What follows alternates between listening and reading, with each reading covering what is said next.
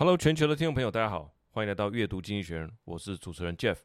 那么在每一集的这个阅读经济学人的 Podcast 里面呢，我们都会一起来看一篇《经济学人》杂志的这个封面文章。除了快速的去吸收它的大意之外呢，我们也从里面去掌握一些好用、实用的英文单字。好，那我们今天就开始吧。这一集呢是在讲印度。那上个礼拜，印度总理莫迪到美国进行了国事访问。那受到了很热烈的欢迎，哦，从高规格的这个接机仪式开始，然后后来他到美国的国会去演讲，那受到这个拜登总统全素宴的这个国宴的款待，哈，那我有去看一下这个素宴，看起来就是很不错啊，感觉是蛮好吃的，哈，很像这个分子料理这样，我是没吃过分子料理啊，就是看起来很精致这样。那呃，印度总理莫迪在这三天的访问里面呢，行程满满，哈，那他不但获得高规格的礼遇，其实他也是收获满满。那他跟美国很多企业界的高层碰面，引进了科技的投资。那这些投资不是像我们想的说啊，那就是微软啊，或者说谷歌，因为微软、谷歌这些软体方面的本来在印度就有很多投资了。呃，我们知道印度很多这种软体的人才嘛。这一次呢，他所引进的是什么？是美国的这个半导体的龙头叫美光，还有应用材料，还有奇异电器。那所以这些是硬体方面的东西哈，美光、硬材跟奇异电器。那呃，刚刚提到谷歌、微软，这本来就在这边投资不少哈，那也签订了这个国防合约的进行技术移转，还跟广大的印度的侨民见面，三天的时间可以说引起不小的莫迪旋风。好，那我们就要跟自己的印象来比对一下哈，就是说讲到印度，那我们通常呃一般呢、我们都会朗朗上口的几个评论嘛哈，不论你对印度熟不熟，大概可以讲出这几个评论。第一个，呃，基础建设落后。第二个贫富不均，呃，第三个呃就是它的种姓制度哈根深蒂固等等等等。那如果对印度更不熟的，或者说他基本上也很少接触印度的，那我在企业里面当然也遇过了哈，就是趁这个印度访客还没到，有可能是大客户哦。那不管哈，那印度客户还没到的时候，他可能就说：哎啊，等一下那个阿三要来了，哎、你你们东西准备好了没有？啊，中午要带他去吃什么？是吃咖喱吗？哦，哈哈，这样子，就是说呃，如果你。对于印度的印象还是停留在这个层次的话，我觉得很可惜，因为会失去一个我觉得时代的一个重大的机会了哈。那更不用提说我们在讲说台湾人要有国际观啊等等，然后我们在做世界的生意嘛。所以我们提到一个国家的时候，如果我们有这样的时间跟精力，我们可以多了解一点哈。那这一次呢，我们就呃用这样的机会。来看看印度啊，现在为什么在国际的舞台上面所扮演的角色这么重要？那核心的命题啊，经济学人他定的核心命题是：美国为什么迫切的需要印度？好，标题是 America's New Best Friend: Why India is Indispensable. Joe Biden and Narendra Modi are drawing their countries closer. India does not love the West, but it is indispensable to America. 好，这边的关键词就是这个 indispensable 不可或缺的哈，I N D I S P E N S A B L E。那图案呢？封面的图案是一只老虎，旁边是一个穿的花衬衫，戴着。墨镜啊，这个墨镜就是雷朋的墨镜啊，一看就知道是拜登哈。一手搭在这只老虎身上，这个画面就让我联想到很久以前拉斯维加斯有一个很有名的这个白老虎的这个秀哈，就有两个魔术师，然后在那边一边变魔术啊，一边跟这个白老虎这边这边玩这样哈，把老虎变不见啊等等。那时候年纪还小，就觉得说，诶，怎么有人敢跟老虎一起表演哈？这个印象就是很深刻，怎么跟老虎这么亲密啊？好像很好好伙伴这样。那这只老虎就是印度。的意思哈，因为呃，印度的这个国家的动物就是老虎嘛，他们在很多的 logo 上面都是一只老虎。那就人类的角度，你要进进行这样的表演，你需要老虎。可是站在老虎的角度，他其实没有真心的爱上人类哈，彼此可能就这样维持这样的互动关系，维持了好几十年哈，这是有可能的。那 by the way，最后那只白老虎，刚刚讲拉斯维加斯这个呃饭店叫 Circus Circus，他们的这个呃白老虎的这个秀。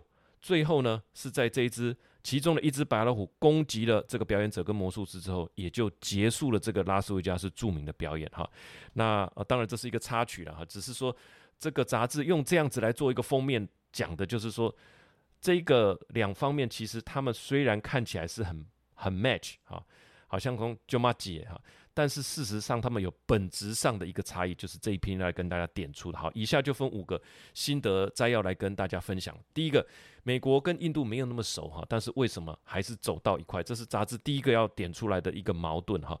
我们再看说这两个国家熟不熟，不是只看他的领导人是不是在这个宴会场上谈笑风生这样子而已哈。这两个国家之间的契合程度才是我们要研究的重点。那在之前讲印度的文章里面就有提到，印度是一个大国主义哈，它跟邻国其实处得不是太好，尤其是巴基斯坦，巴基斯坦一直处于被打压的状态，那可以说是精准打击了哈。只要双方有冲突的时候，印度就派他们的战斗机飞去投炸弹，再飞回来，哈，直接给他们一个教训。那我所认识的印度人提到巴基斯坦的时候，呃，就算是受过很好教育的人，言谈之中也是会显露出这种不屑了，哈。这个可能就是印度跟邻国关系的一个写照。再来，基本上就是印度对于境内的这个各种宗教啊，它本身是独尊这个印度教，很多的规定对回教徒啊是有点啊蛮不公平的啊，在网络上都找得到。再来。印度在世界上的这个民主程度的这个排名呢，基本上也是不算太高哈，是第四十六名。虽然印度叫做地表最大的民主国家，但是确实存在不少对于莫迪这种专断独行的批评。那我去查了一下，《经济学人》在二零二二年的排名，台湾的民主呃这个程度是第十名哈，前十名当然就第十名。美国是排名三十，那印度又更落后，是第四十六名。刚刚所提到这个，其实已经就是说谈到了民主嘛，谈到了跟呃其他国家的关系嘛，再谈到他对境内的人权嘛，哈，其实这已经是几个西方世界，尤其是美国很重视的几个面向。那但是呢，还加上一点哦，就是说西方对俄罗斯石油实施禁运的时候，在这过去的一年，二零二二年，印度已经成为俄罗斯石油的大买家了。所以，我们如果按照西方，甚至按照美国的标准来看，民主。他也踩红线，法治，他说，呃，摩迪是比较专断独行嘛，哈，那是不是人权有注意到呢？啊，他人权对于这个回教徒啊，也不算是太重视。那同声一气对抗俄罗斯有没有做到呢？这四点完全没有做到。所以在这些标准之下，其实印度有不少踩到红线的地方。但是在这一次的呃摩迪出访美国之后的这个国家的共同声明里面呢，你完全看不到。哈，杂志是这样说的。No country except China has propped up Russia's war economy as much as oil-thirsty India, and few democracies have slid further in the rankings of democratic freedom. India's prime minister have been afforded the honor of state visit by President Joe Biden.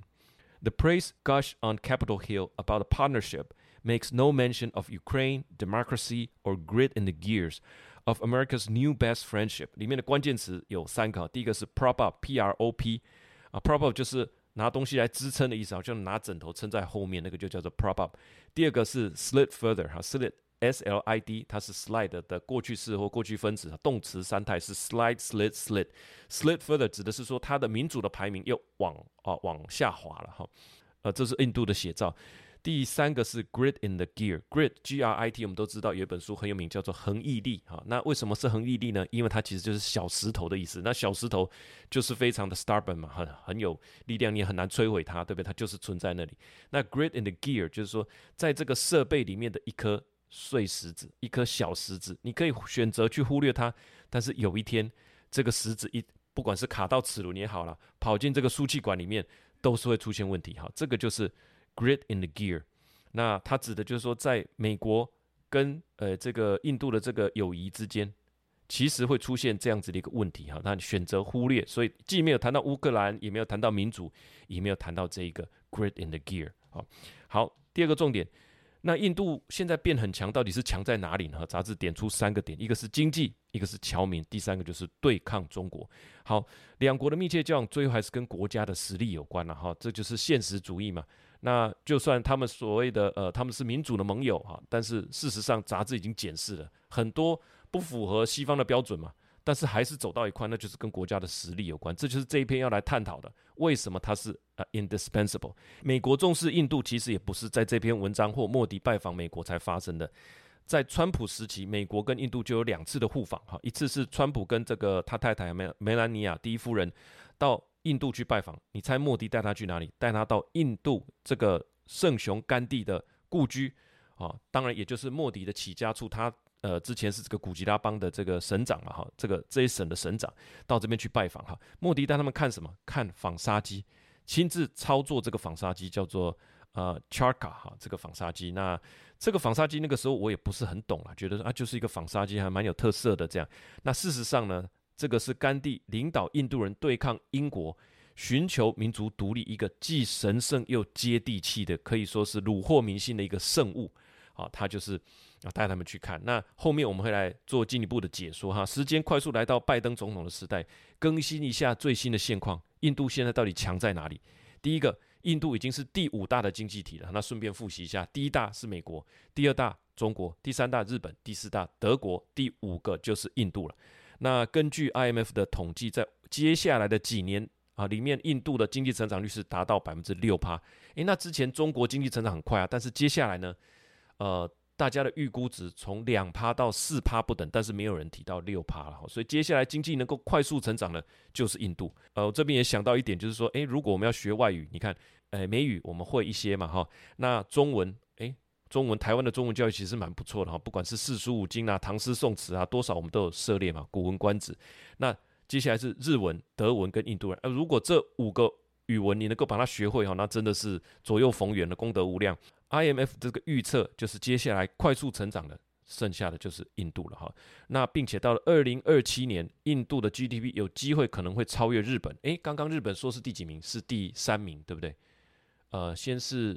美国，接下来是中国，接下来日本，接下来德国是印度嘛？所以印度超车德国之后，又取代日本，在二零二七年不久的将来，那就是变成全球第三大的经济体啊。那其实是非常的大哦。除了这个经济体之外呢，还有一千八百万的印度侨民，他们不管是美国东岸啦、美国西岸啦、英国啦、波斯湾，其实你到处去看都有这个印度的呃这个族群啊，他们在当地也形成了自己的一个特色的文化。好，那。这个势力是非常庞大的。那在这个第二点里面呢，最重要的还是延续美中对抗的这个主轴。在亚洲，美国需要印度来延伸他们的存在感，并且遏制中国在南亚的步步进逼。所以，第一个是经济第五大的经济体，第二个是一千八百万的侨民，第三个是对抗中国的这个主轴。这就是经济学人最先提到的三个重点。内文是这样说的：The global clout of the South Asian giant is rising fast. Its economy is the world's fifth biggest. Its 18 million strong diaspora is thriving from America to the Gulf. The India has become indispensable to America's effort to assert itself in Asia and deter Chinese aggression. 里面有两个关键词，一个刚刚已经讲过，叫 indispensable，I N D I S P E N S A B L E。第二个叫做侨民哈，叫做啊、呃、这个 diaspora，D I A S P O R A，就是侨民哈。那如果把这个 D 大写指的就是犹太人，因为他们散布在全世界各地。 Diaspora 哈，就是侨民的意思，大规模的哈，一个国家的人口啊，在这个外地的，这就是 Diaspora。好，第三个，除了刚刚所讲的这三个之外呢，还有两个我们必须把自己的印象给呃更新，给这个 update 一下的部分，就是基础建设快速的进展，还有熟悉的印伊美籍的执行长。如果你在今天谷歌上面哈打印度基础建设这六个字。后面你按下 Enter 之后会出现的就是基础建设不足啦，基础建设落后啦，好的这些词组。但是有一个问题就是说，其实二零一零年就是这样了，就是就是这样子的印象。那如果说，除非是这个国家一直都没有在做事哈，否则不会二零一零年也叫做基础建设落后。二零二三年都十三年过去了，诶，还是在谈基础建设不足。那杂志说，包含莫迪以及他的前任。都很敢投资在基础建设上。那我们还记得《经济学人》之前有一集叫阿达尼那一集嘛？哈，阿达尼的启示啊，莫迪就是借重他这些商界的友人、资本啊、集资的能力，还有呃建设的能力，快速的投资在很多基础建设上，不管是道路、港口、桥梁、运输设备、隧道等等，利用民间的力量来快速的推动这些基础建设。这个是他在。呃，古吉拉邦省长的时候就开始的做法哈。那莫迪是二零一四年就接任印度的总理，到今年已经快要十年了。这十年的时间，我去查了一下，确实在很多重大的基础建设，他推动了非常多的计划。那当然，这很多是呃好多年的计划嘛，他不是说诶今天盖明天就好，因为这是基础建设的东西。那我相信基础建设是有持续的在进步当中哈，否则很多的代工厂在印度基本上是不可能生存的，要水、要电、要道路哈。你说在那边组装 iPhone 这样。如果路不平，震动个几下，那是不是就坏了？那当然是。好，那呃，内容是这样说的：Infrastructure has also improved under Mr. Modi and his immediate predecessor, and manufacturing may pick up as supply chain diversify from China. Apple assembles seven percent of iPhones in India. 好，另外一个两国之间的熟悉度其实很重要的，就是说是不是有熟悉的面孔好？那我想美国人认识台湾，可能认识蔡英文，可能认识萧美琴，那其他就没了。好，可能接下来会有一些高尔夫球选手啊，之前有王建民啊，啊林书豪，其实也不能算是真正的呃，就是他也没有入籍台湾嘛，哈。那其实。我们的面孔被西方所认识，其实是很有限的。但是印度不一样，美国许多的高阶经理人，包含执行长啦、投资者啦，都是印度籍的面孔。以前很有名的一个投资人叫做 Vinod Khosla 哈，这是 Khosla Venture，及非常呃就早期就已经在投资的的一个创投。所以很多公司基本上不要讲软体人才而已，拿钱出来投资你的也是印度人哈。那当然，我们都认识的微软的这个奈德拉啦，谷歌的皮猜啦，还有之前很有名百事可乐这个执行长啊，是一位女士，叫做诺伊，这些都是印度籍的。那我又去查了一下，包含 Adobe 啦、Chanel 啊、YouTube、IBM，现在连星巴克的执行长都是印度人。那杂志还说，全美最棒的五间商学院的院长也是印度人。好了，这影响怎么会不大？就是说，教育你的、提供给你商学院的这些人脉的。还有给你工作的全部都是印度人，好，那而且高阶主管还会提供一些产业的意见给政府，所以整个美国的民间对于印度啊，这个是很有熟悉，因为他们看得到脸，知道有这样的脸孔，我觉得这个熟悉度是很重要的。内文是这样说的：Thanks in part to its diaspora, India's soft power is world-beating. The bosses of Alphabet, IBM, and Microsoft are Indian descent. As are the heads of three of America's five top business schools, reflecting the accomplishment of India Americans. Seventy percent of the wider American public view India favorably, compared with fifteen percent of China. 就是说，美国啊，一般大众有七十 percent 觉得说印度是友好的。那 相较于对对中国的感觉，只有百分之十五，我觉得中国是友好的。那这里面的关键就是在于这些印度的脸孔，哈，在美国生活，讲他们熟悉的语言等等。好，第四个重点，紧密结合的背后，印度对于西方还是抱持怀疑论。那记得刚刚那个纺纱机吗？哈，在印度那个贫穷而且是被殖民的时代，他们什么都没有。那受到当时工业革命之后的英国的一个强权的统治，你说？他怎么打败英国的？其中最强而有有有力的武器是什么？就是这个纺纱机哈。那个想不到吧？那我查了一下，甘地借由这个纺纱的运动，倡导印度人要自力更生，行动呃非常的简单，就是你自己有纺纱机，这纺纱机也很简单，你单手就可以摇了，这叫手摇纺纱机。为什么它是赶走英国人的好武器呢？因为你不买英国工厂生产的呃这个纺织品，英国从印度这边所拿到的钱就会受到影响嘛。那没有钱，没有经济，你去如何去维持你的统治呢？抗争所需要的一切就在你家的后院，就在这台纺纱机里面。再加上印度本来就是产棉的大国，所以产棉也好，啊、纺纱也好，那做成衣服我们自己穿也好，人人不需要一分钱或者很少的钱就能够维护跟创建自己的财富啊。那这个就是。呃，甘地被称为圣雄，他他打过了这个呃英国的这个独立的这一场战役里面呢，非常关键的一个东西。所以回过头来就是说，印度对于抵抗西方的圈套，哎，什么圈套呢？就是用你种的棉花，我们加工之后再回卖给你，这个圈套印度人非常的熟。所以印度对于西方的霸权基本上就是抱着这样怀疑的态度，在独立之前就已经根深蒂固了。所以这就是为什么莫迪招待川普。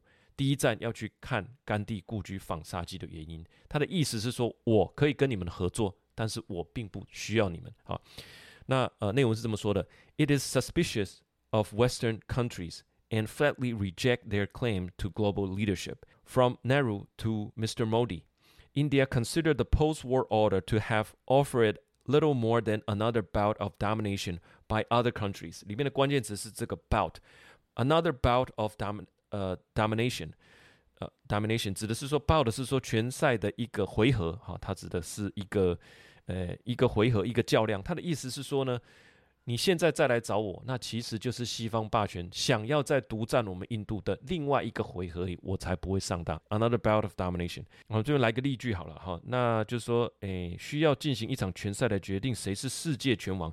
A boxing bout is needed to determine who is the heavyweight championship of the world. 那不如我们来一个一对一的较量，我准在三个回合内打败你。How about we have a one-to-one bout? I should knock you down in three rounds. 好，这个 bout 就是一回合的意思。好，第五个，那讲了这么多，他又抱持着怀疑，然后呢，那确实双方又不是那么 match 哈，但是又有一定程度的熟悉度，那到底要从哪边开始运作呢？务实的合作就从军工产业跟共同演习开始。那印度的战斗机目前还是以俄罗斯的为主，这会有一个问题哈，跟俄罗斯入侵乌克兰相关，但不是价值取向的问题，而是俄罗斯如果自己都在打仗，所以它的备品有没有办法准时的供应你？没有办法，所以印度呢已经呃受到了几次的这个 delay 哈，就是这些军事用品的备品已经送不到货了哈。这个时候美国就出现了哈，他就说，诶，那我们也可以提供给你。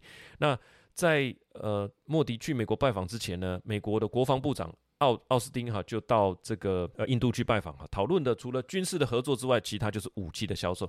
那按照刚刚所说的，印度对于这个西方的圈套非常的理理解哈，所以他也不是省油的灯。他知道说，民主国家的联盟啦、彼此的支持啦，这些其实本身还是不脱买卖的一个一个本质哈，所以他不会就这样答应说好，那我就跟你一年买几千亿哈，不是，他说要，那就我们做技术的移转，把它移转给我们印度，在印度生产。那对美国来讲，他觉得诶，如果能够取代俄罗斯，那这也是不小的生意嘛。当然，这一切都不会马上发生，但是已经开始了哈。那里面要比较注意的是说，这个绝对不是只是一个 trading partner 哈，就是我跟你买，而是共同的研发的一个 working group。那在军演上面，他们也是一起演习、一起训练。好，内容是这样说的：The Biden administration's effort to accelerate technology transfer to India seems a promising example. By boosting India's defense industry, America hopes to wean it off Russia's Russia's weapon. And provide a more affordable new sources of arms for other Asian democracies。里面的关键词是这个 “wean it off”，就是把它戒断的意思哈，让你不要呃再对这个俄罗斯的武器上瘾哈。这个就 “wean it off”，W E A N，“wean it off”。好，那后面是 “off”。那再加上这个四方安全对话，有澳洲、日本、美国跟印度啊，他们。 要一起打造一些什么呃核能潜水艇啊等等的，所以在军事上他们是一起合作、一起开发、一起演练的哈。所以先从这个军工产业开始。那 win it off，我们来个例句哈：It is difficult to win addicts of cocaine once they are hooked。啊，一旦对古柯碱上瘾就很难戒掉。再来一个，整个计划目目的是让人们摆脱对福利的依赖。The whole scheme is intended to win people off welfare dependency。好，那以上的这五点，我们快速的呃回复整理一下哈。第一个就是说，美国跟印度没有那么熟哈，他踩了很多的红线，但最后还是走到了一块。第二个，最关键的还是国家的实力。那印度到底强在哪里的？它的经济很强，第五大经济体，一千八百万的侨民对抗中国的这个主轴哈，都符合美国的需求。第三个，呃，有两个点也需要更新，就是说基础建设它还是快速的在进展当中，那。全球有非常多的跨国企业，尤其是在美国的企业是有印度籍的 CEO，所以大家彼此是有一定的熟悉度跟好感的。但是呢，紧密结合的背后，其实印度对于西方还是抱持着一个基础的怀疑论哈。第五个务实的合作，那就从军工产业跟共同演习开始吧。好，这就是我们的五点的一个心得阅读心得。那最后我的一点想法哈，我有两个思考点。第一个思考点就是说，写了一年多，其实最近有个体悟了哈，也跟大家分享，就是说其实对抗。才是人类社会的一个本质。那在过去的这七十年里面，卫冕者在这样的过程里，可能在更长的时间，还有我们有时间去读这么多的历史。那只是从最晚近的这几十年，你可以看到，就是说，卫冕者或者最大的经济体，它透过开放啦，或者产业分工啦，那协助对方成长。但是每一个经济体，很奇妙的是说，你长大了之后，你都会想要挑战领导者。哎，为什么世界秩序都是你说了算？我现在羽翼也很丰啊。丰厚了，那我也可以盖航空母舰，我也有飞弹啊，我也甚至有核武啊，为什么要听你的？那美国呢？好，当然我指的卫冕者就是美国，美国再把对方击败，那从中再汲取经验，那再优化自己的强项，在这样不断的循环里面，活络了经济，又巩固了自己的地位，最后还是赢者全拿。那对抗失败了，当然就很痛苦。其实这个国家之前曾经出现过，第一个是苏苏联哈，当然后来一九九一解体了。那一九八零年代。其实日本是很强，他可以把美国整个买下来。哈，一九八五之后广场协议啊，美国主导了这个对于日元汇率的一个一个呃协议之后呢，那又导致了一发生了这个经济的泡沫等等，那日本就陷入了这个呃失落的十年。那曾经一度美国的半导体整个被日本打趴哈，大家都觉得我们扶植日本来销售半导体，怎么会变成说他有一天他的实力已经完全取代我们了？好，所以之前。发生过的这几次，现在在中国身上也看到哈，就是他在二两千零一年，他先让他加入 WTO 嘛，扶植他的经济嘛，那很多的创投也到这边去把啊创投的做法带进去等等，那等他扶植起来以后，他又觉得说啊，你又威胁到我了哈，所以现在正在进行的就是这个循环。那然而印度并没有要走入这样的圈套，他们可能他们宗教上对于轮回啦或者打破轮回这个比较有概念嘛，印尼也是，他们走一个不结盟。也不随便协商的路线，所以我们把焦点放回亚洲，就是亚洲还是一个很特殊的地方，它能够把东西真的做出来。随着世界各国在进行所谓的 de-risking 啊，就是把生产的量能从中国移出来的时候，就会建立所谓的印太或者亚太的这些营运的据点。所以我认为，呃，第一个思这个是第一个思考点的哈，就是说在这样的对抗底下，亚洲因为它特殊的地理环境，再加上 de-risking。我认为很多亚洲跨区的合作也好啦，交通啦、运输啦、呃货运啊，应该都会有不错的发展。好，这个有机会再来研究研究。思考点 B 就是说，在呃所有的英雄故事里面，恶人都很重要，因为他会扮演一个团结大家的角色。俄罗斯很重要，因为他团结了北约跟整个西方世界。中国也很重要，因为美国想要透过这样的对抗，把整个亚洲的国家联系在一起，同时有他的参与在里面。这个就跟呼应到刚呼应到刚刚第一点所讲的对抗的本质，所以现在世界确实正在重新搭建一个新的架构，国家层级正在签各种的合约啊，那国家层级有国家层级的做法，我们个人跟企业也应该啊仔仔细的来观察这样局势的变化，那把想能够的话，当然把自己安插到对的环节嘛哈，想办法做出贡献，在新的局势里。啊，占有一席之地。当然，这个是说的比做的简单哈。但是我们要有这样的概念，就是说传统的这个秩序，其实真的已经在演变了哈。那印度绝对是印度，还有上一集所讲的印尼啊，绝对是两个非常重要的亚洲的关键的国家哈。以上呢，就是我们呃的五点心得跟呃两个思考点了哈。最后的这个参考资料，我们有呃整理七个。参考的资料，一个是印度跟巴基斯坦的冲突，哈，它可以印证印国印度的这个大国主义。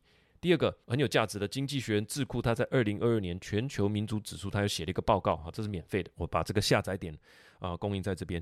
第三个，印度的基础建设网站，这个很奇妙，他们有写繁体中文啊，大家上去看一看，就会对它的基础建设更有感觉。第四个是印度跟美国的国防部长的这个会面，还有。美国国防部在六月二十号发布的这个美印合作的新闻稿。第六个就是这篇文章《经济学人》的作者啊、叫做 Avantika 哈，他所在 YouTube 所讲解印度侨民的重要性啊，这是牵涉到第七个。当初在二零一九的时候，莫迪跟川普携手，真的是手牵手，携手出席在德州举办的“你好，莫迪”叫做 Howdy Modi 的一个大会。看完了你就知道什么叫做印度侨民的影响力。好，所以看完这一整篇啊，那在呃搜寻这些参考资料的过程，我相信对于印度，我们现在要把自己的这个印象给它更新到最新。好，那呃印度看起来接下来经济成长是相当的火热啊的一个，那再加上美国的支持等等等等，绝对是我们要持续关注的一个一个领领域。以上就是我们这一期的阅读经济学。那我们在每一期的这一个。呃，Podcast 之外呢，我们都会准备一个文稿哈，就是把我们刚刚所讲的内容啦、图片啦，还有这个参考的资料呢，做成一个文字档。那我们每一周啊，在你成为我们的会员，我们会把它寄到你的信箱啊，那让你做一个参考，同时也可以把它收集起来。像我自己是把它印起来哈，就这样有一叠，我觉得。